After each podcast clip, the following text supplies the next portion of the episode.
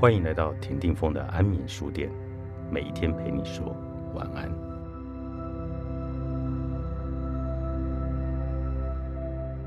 树的起点有光的所在。你什么时候开始吃素的？这是我最常被问到的一个问题。而每当我被问及这个问题的时候，我都会想起二十多年前那段黑色的日子。但我并不害怕想起那段日子。就是因为有这些经历，我才转而开始吃素，成就了现在的我，一个更好版本的自己。我一直是一个追求自由的人，尤其在志得意满的二三十岁时期，从来不曾被任何框架限制住。一直到三十三岁那一年，我从高处跌落无底深渊，从一个人人吹捧的流行乐界精通，落魄到一无所有。在二十世纪末，MP3 大为流行。与此同时，大型国际集团积极整并台湾本土唱片公司。种子音乐就是在这个时候，不知道应该要怎么往下走，而被老板上华唱片公司找上去管理上华唱片，也就是现在六大唱片集团之一的宝丽金。若投身其中，势必开展我的事业。当时我认为机会难得，于是就收掉了种子音乐。没想到进入上华后，美好的想象都落空了，以为可以扩大的格局、期待都成了泡影。我一念之差结束了种子音乐，投身陌生的领域，继而遭逢市场景气不佳，我不得不裁员，解除歌手合约，删减大量预算，最后我自己被迫离开公司。黯然离开唱片业。然而，在他人的眼里，我一直是只能成功不能失败的一个人，所以我开始拿毕生积蓄乱投资，希冀东山再起。当时在朋友的邀约下，我入股了一家 pub。一开始成绩还不错，但生意红了，是非就多了。那个时候，除了要应付警察局、交通大队、消防队，更别提还要打点黑道。不然时常现身关切，生意也别想做。外表风光，看起来赚钱的泡其实却赔得很惨。我之前的积蓄，想当然都赔光了。工作没了，存款所剩无几，在无计可施又拉不下脸向人求助的情况下，有半年的时间，我过着逃避现实、醉生梦死的生活，靠着服用安眠药才能入睡。在外面还要勉强自己表现出我过得很好的假象，每天跟朋友到夜店报道，那真是一段黑色的岁月。在声色犬马里放逐自己，虽然我心里知道那不是我要的生活，但我无力逃脱，因为只要一个人清醒了，现实就在面前，一个像行尸走肉。就是我当时的写照。有一天晚上，我又在夜店，有个人拿了个说是好玩的东西，要我跟我的朋友含在嘴里。朋友一放进嘴里，感觉麻麻的，就吐了出来。我并不知道那是什么东西，便傻傻的吞进了肚子里。没过多久，我发现身边的人看起来都像王家卫的电影一样诡异幻变。我心想：完了。便要朋友扶我回包厢去。当我一感觉到安心点，便立即昏死过去。那一天，我经历了此生最奇异的濒死经验。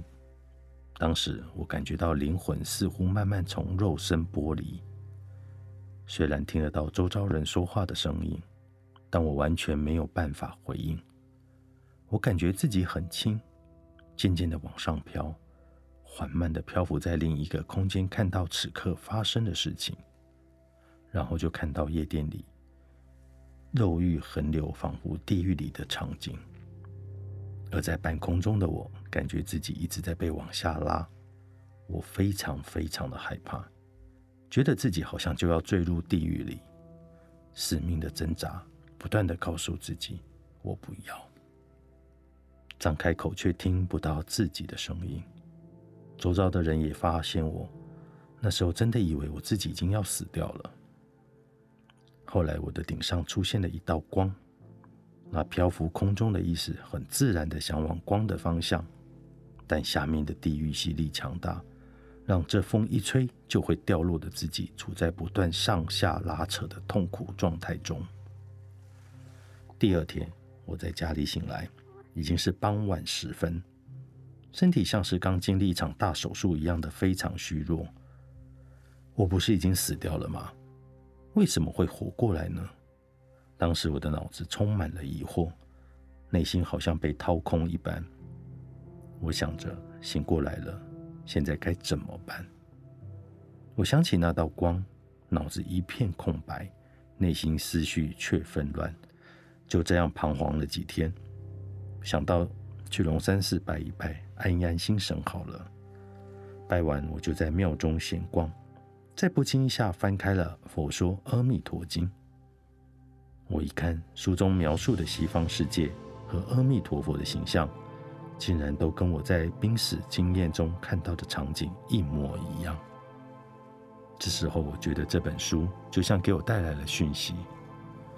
他告诉我，是阿弥陀佛要救我，那道光就是阿弥陀佛。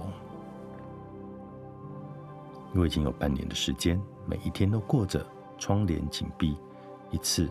要吃七八颗安眠药才能入睡的日子，好几次还想着干脆整罐都吞进去算了，不要看到明天的太阳。